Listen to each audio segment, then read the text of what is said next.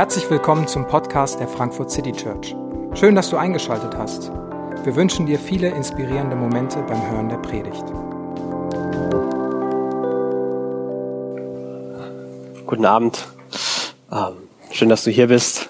Hosea, äh, skandalöse Liebe, das ist das Thema. Darum geht's auch heute nochmal. Und ich möchte uns alle nochmal an die Geschichte von Hosea erinnern. Vielleicht hast du es äh, verpasst und äh, hast die letzten Wochen, äh, warst du noch nicht hier.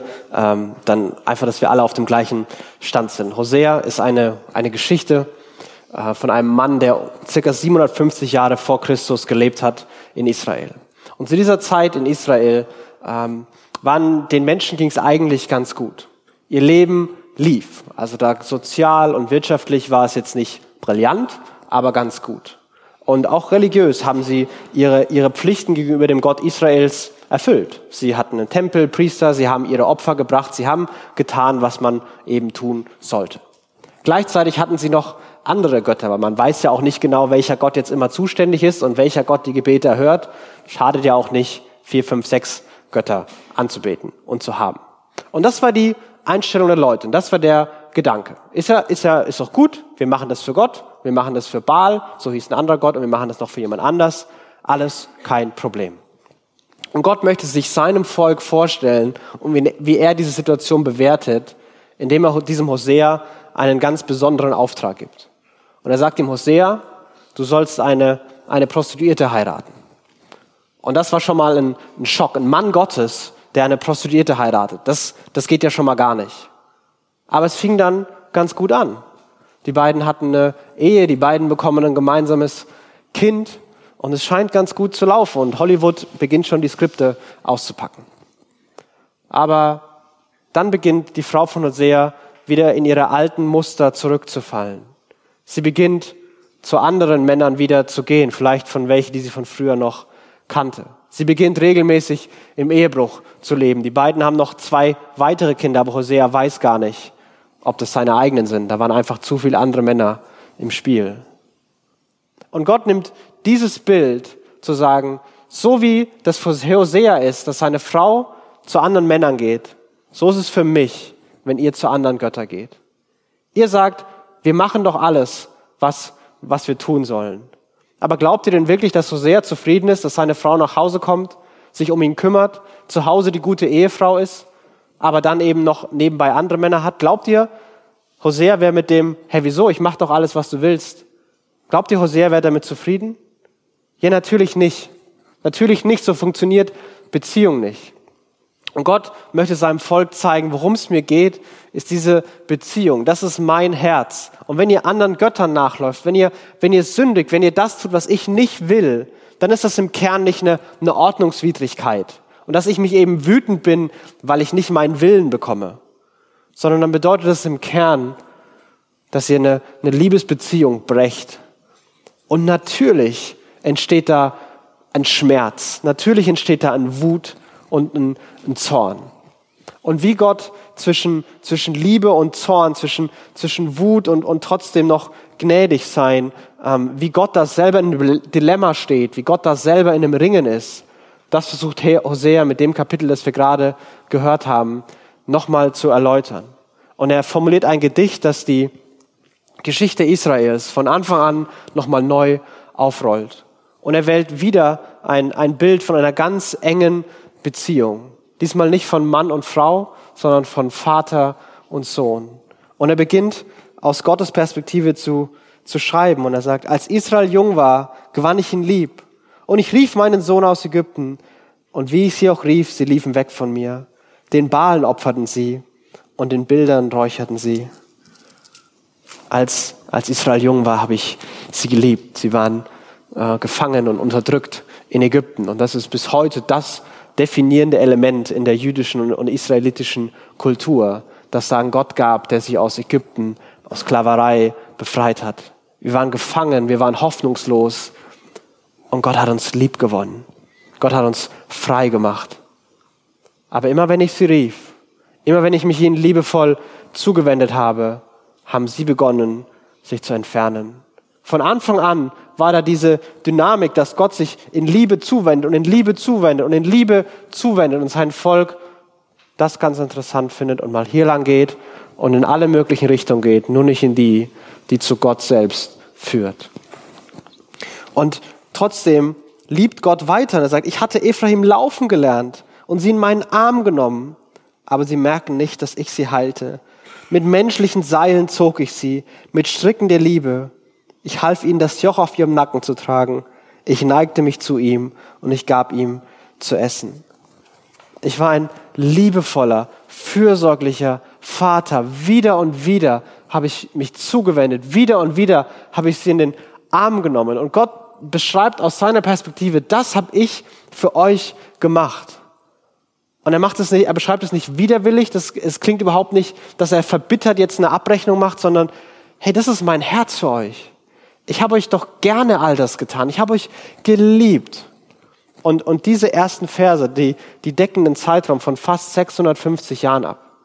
Gott hat 650 Jahre lang sein Volk mit dieser Geduld behandelt. Vom Auszug aus Ägypten bis zu der Zeit Hosea, bis dieses Gedicht entsteht, sind 650 Jahre vergangen. 650 Jahre lang war Gott geduldig, liebevoll, fürsorglich. Aber der, dieser, die Distanz, die Kluft in der Beziehung, die wurde mehr und mehr und mehr. Und die Phasen, wo sie andere Götter verlassen hatten, wurden immer kürzer, bis sie irgendwann gar nicht mehr andere Götter verlassen haben. Und das hatte Konsequenzen, denn Gottes Geduld und Gottes Güte und Gottes Fürsorge sind nicht Schwäche. Und man kann vielleicht spöttisch formulieren, wieso lässt sich denn Gott so lange auf der Nase drum tanzen? Aber das ist keine Schwäche von Gott, das ist, das ist keine, kein Mangel in ihm. Und er, es, es gibt Konsequenzen. Und in Kapitel 11, Vers 5 formulierte der auch, er sagt, er muss zurück nach Ägyptenland, nach Assur. Assur wird sein König sein. Und sie haben sich geweigert, umzukehren. Und das Schwert wird in ihren Städten tanzen und seine Wahrsager vertilgen. Und sie fressen um ihre Pläne willen. Mein Volk verharrt in der Abkehr von mir. Sie rufen zu Baal dem Hohn, doch er richtet sie nicht auf. Sie, sie bleiben weg von mir. Sie, sie liegen am Boden. Sie sind wieder, sie müssen wieder gefangen weg. Und kurz danach wurden sie eingenommen von Assyrern und gefangen weggeführt. Und es wird wieder passieren. Und es scheint so zu sein, als hätte dieses Gedicht an diesem Punkt die, die Frage erreicht, was jetzt? Gott hat 650 Jahre sich geduldig gekümmert. Er war so lange geduldig. Was jetzt? Gibt er sein Volk auf? Sieht er, wendet er sich ab? Sie liegen am Boden und keiner kann ihnen aufhelfen. Was tut Gott jetzt? Und mit, mit dieser Frage will Hosea hier eine, eine, eine Pause machen und sagen, mein Volk verharrt in der Abkehr von mir. Sie rufen zum Baal, doch der richtet sie nicht auf. Sie gehen zu diesem anderen Gott, zu Baal dem Großen, Baal dem Hohen, aber der ist nicht mal groß genug und stark genug, um euch die Hand zu reichen und euch vom Boden hochzuheben. Ihr habt keine Chance ohne mich. Ihr seid verloren. Und Gott geht seinem Volk wieder und wieder nach und, und Gott kann sein Volk gar nicht auf seine Art eben glücklich werden lassen, weil es es nicht gibt. Wenn, wenn Gottes Leben ist und die Entfernung von Leben, die bedeutet, umso weiter ich wegkomme, immer mehr Schmerz, immer mehr Leid und irgendwann Tod. Wenn Gott das Licht ist, wenn ich mich von der Lichtquelle entferne, wird es immer dunkler und Verzweiflung und Hoffnungslosigkeit treten mehr und mehr ein. C.S. Lewis hat das formuliert, dass Gott uns kein Glück und keine Freude und keinen Frieden getrennt von ihm schenken kann. Nicht, weil er böse ist, sondern weil es das einfach nicht gibt. Und deswegen hat Gott immer wieder sich um sein Volk bemüht. Und trotzdem scheint jetzt ein Punkt zu sein, wo Gott vor der Frage steht, soll ich mein Volk aufgeben? Soll ich sagen, das war's jetzt? Mir reicht's. Meine Geduld ist zu Ende.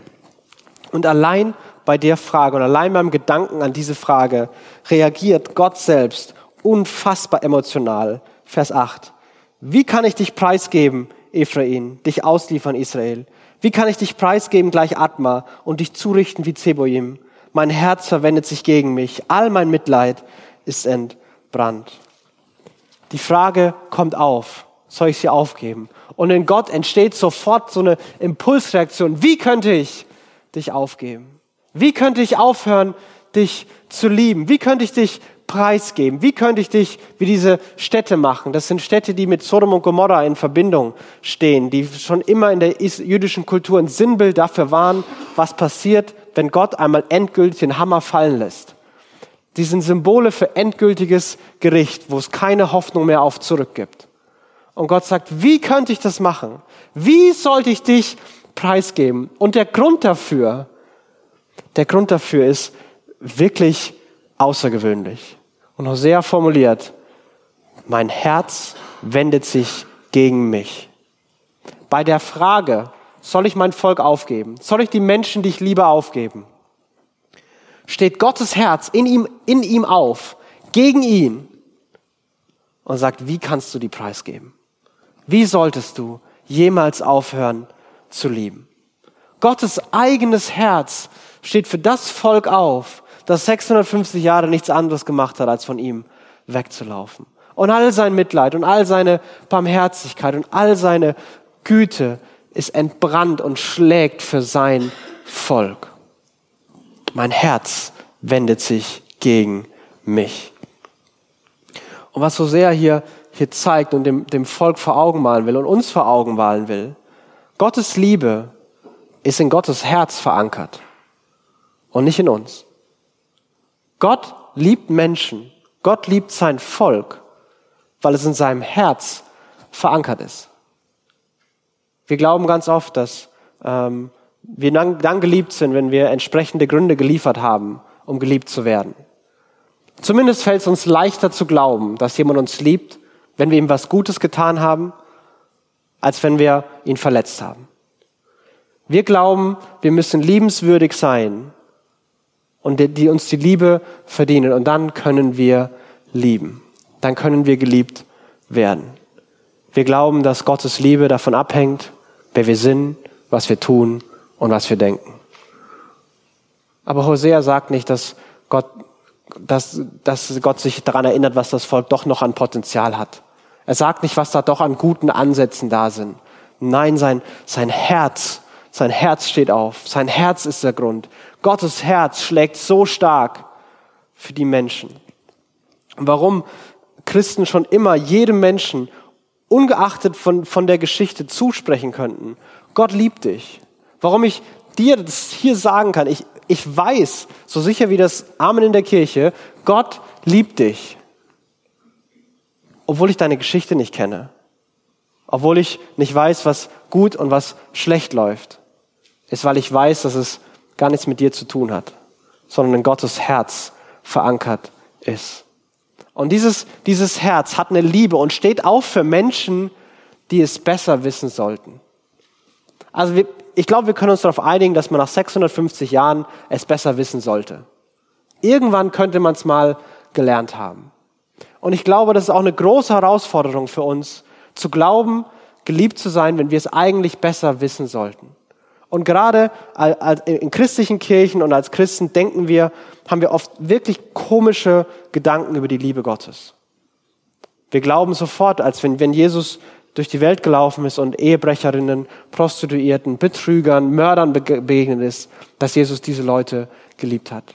Wir glauben, wenn jemand hier zu uns kommt und sagt, und er hat ein absolut sexuell unmoralisches, ausschweifendes Leben geführt und sagt, ich möchte zu Gott und ich möchte Beziehung mit Gott anfangen und wir sprechen ihm zu, Gott liebt dich und du bist willkommen und Gott vergibt dir und du bist frei. Aber wehe, wir sind Christen und haben noch mal einen Gedanken an irgendwelche pornografischen Bilder. Dann glauben wir, dass Liebe Gottes vorbei ist. Du warst noch kein Christ, immer rein. Komm rein. Egal wie deine Geschichte ist, du bist geliebt. Du bist Christ und hast, du solltest es besser wissen. Regel das mal selber. Stell dich irgendwo hin in die Ecke, schau, dass es nicht auffällt. Und wenn du es wieder im Griff hast, dann kannst du wieder nach vorne kommen. Als, als würde Gottes Liebe davon abhangen. Als würde Gottes Liebe sich verändern und davon abhängen, ob Menschen es besser wissen sollten oder nicht. Gott liebt Menschen, die es besser wissen sollten.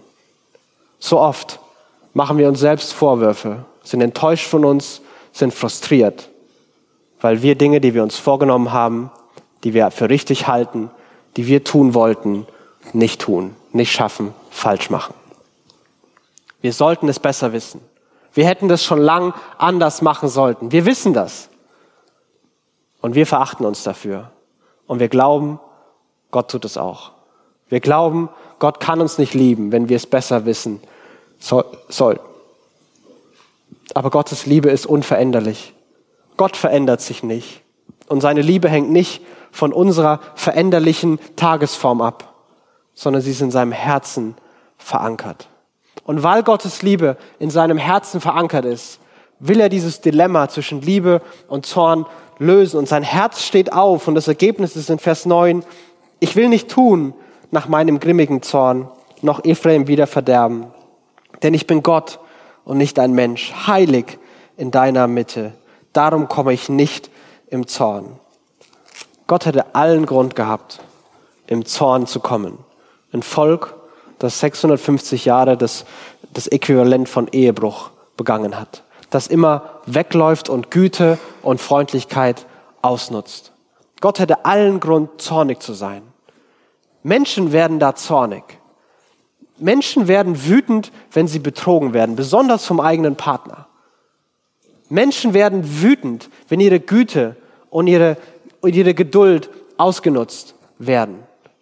Und Gott ist wütend. Und natürlich, wenn all das passiert ist, kann Gott nicht einfach sagen, ah, nichts passiert, tun wir mal so, als wäre nichts. Das wäre gelogen. Da ist einfach was passiert und da ist eine Wut, da ist ein Zorn und trotzdem sagt Gott, ich will nicht im Zorn kommen. Und er ist nicht im Zorn gekommen. So sehr hat Gott die Welt geliebt, dass er seinen Sohn sandte, dass sein Sohn gekommen ist, damit jeder, der an ihn glaubt, nicht verloren geht, sondern ewiges Leben hat. Und der nächste Vers ist, Gott hat seinen Sohn in die Welt geschickt, nicht um sie zu verurteilen, sondern sie durch ihn zu retten. Gott hat seinen Sohn in die Welt geschickt, nicht um sie zu verurteilen, sondern sie durch ihn zu retten. Oder anders gesagt, nicht um im Zorn zu kommen, um endlich mal die Zornespeitsche zu schwingen und seiner Wut freien Lauf zu lassen, sondern er ist gekommen, zu retten. Und diese Rettung bedeutet, das, was er in Hosea immer wieder mit seinem Volk tun will, ist sie zu sich zurückzuholen, zurück in die Beziehung zu ihm zu holen. Er möchte, dass Menschen in Beziehung mit ihm leben. Und dafür ist Jesus auf die Welt gekommen. Dafür ist Jesus als Kind gekommen klein, schwach, nicht im Zorn. Und Jesus hat ein, ein, Leben gelebt, das das Herz Gottes in seiner Liebe neu widerspiegeln soll. Dass das, was Gott damals gesagt hat, dass das wirklich so ist. Jesus hat das vorgelebt, dass Gott nicht im Zorn kommt, sondern sein Herz aufsteht und seine Liebe in, den, in ihm selbst begründet ist. Und Jesus, kurz bevor er wirklich rettet, kurz bevor er am Kreuz ist, bittet er einen Satz und er sagt, wenn es möglich ist, lass den Kelch an mir vorübergehen. Und dieser, dieser Kelch, dieses Bild war im, im ganzen Alten Testament immer wieder ein Bild dafür, für Gottes Zorn. Dass Gottes Zorn in einem Becher ist und irgendwann muss jemand den trinken oder irgendwann wird Gott den ausgießen. Und dann rappelt's richtig. Und Jesus sagt, wenn es irgendwie möglich ist, der Zorn ist da, der, das Weglaufen, das Ehebrechen, das Ausnutzen, das, das erzeugt einfach Schmerz und Zorn und Wut. Der ist da. Und Gott, ich weiß, dass er da ist. Und wenn es möglich ist, dann, dann lass den an mir vorbeigehen.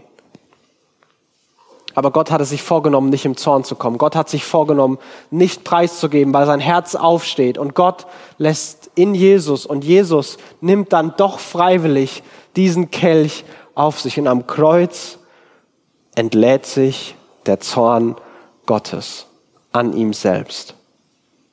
Der Zorn, der berechtigterweise da ist, die all die Verletzung, all die Emotion, die da ist, entlädt sich an Jesus.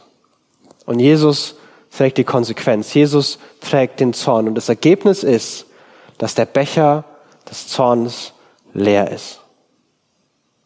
Keine Verdammnis, kein Zorn mehr für die, die bei Jesus sind, die an Jesus glauben.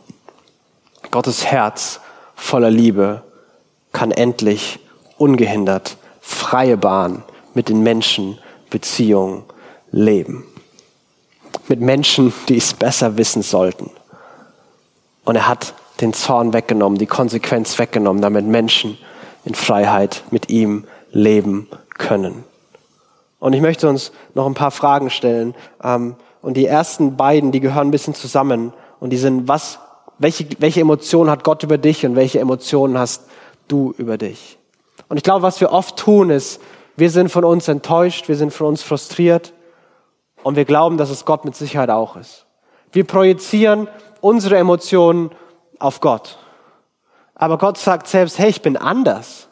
Ich bin Gott und kein Mensch. Ich bin anders. Meine Emotionen sind nicht deine Emotionen. Und ja, du magst enttäuscht von dir sein. Und ja, du magst wütend auf dich sein. Das heißt noch lange nicht, dass Gott es ist. Das heißt noch lange nicht, dass Gottes Herz auf einmal anders ist und sein Herz nicht mehr ruft, wie sollte ich aufhören, dich zu lieben? Gottes Emotion, Gottes Herz ist so leidenschaftlich für uns. Und ich, ich hoffe, dass wir diese Gedanken Gottes, diese Liebe Gottes wieder und wieder an uns ranlassen und unsere Gedanken über uns mit Gottes Gedanken über uns konfrontieren und nicht verwechseln.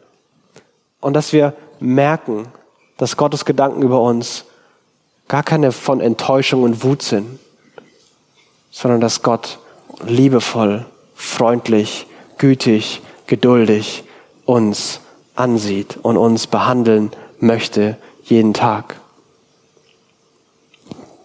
Und ich möchte dich fragen, ähm, diese Liebe Gottes, wie prägt die deine Einstellung zu ihm?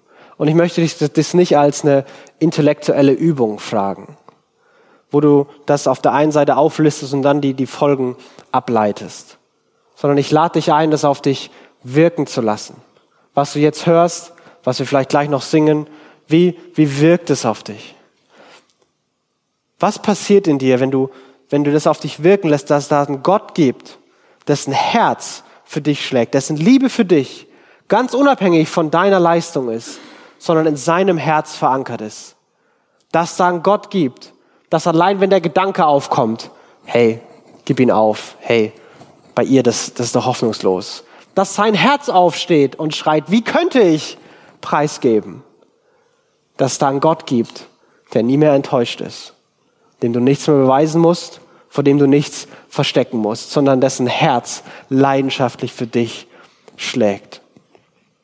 Dieser Gott, den, an den glauben wir als Christen. Diese, dieser Gott, den hat Jesus gezeigt und Jesus vorgelebt. Er hat die Konsequenz getragen, den Zorn Gottes auf sich genommen, damit wir, die wir es besser wissen sollten, in Beziehung zu ihm leben können und Gottes Herz, Gottes Leidenschaft freie Bahn hat, um mit uns gemeinsam Beziehung zu leben.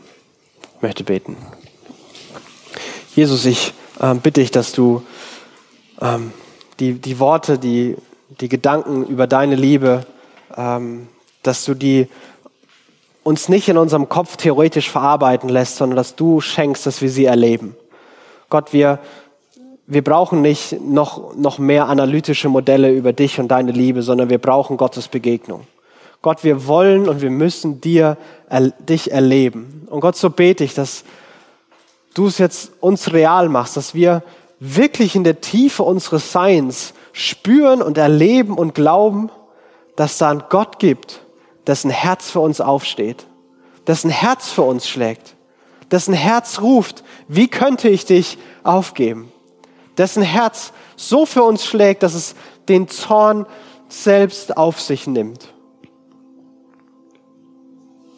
Vater, ich bete, dass wir deiner Liebe hier begegnen, dass ein Erleben deiner Liebe unsere Leben prägt und verändert. Gott, erinnere uns an deine Liebe. Gott, schockiere uns neu mit deiner Liebe. Ermutige uns, tröste uns. Und Gott, ruf uns zurück zu dir. Ich bete, begegne uns und tu du, was immer du in uns tun willst. Jetzt und hier, Vater. Amen.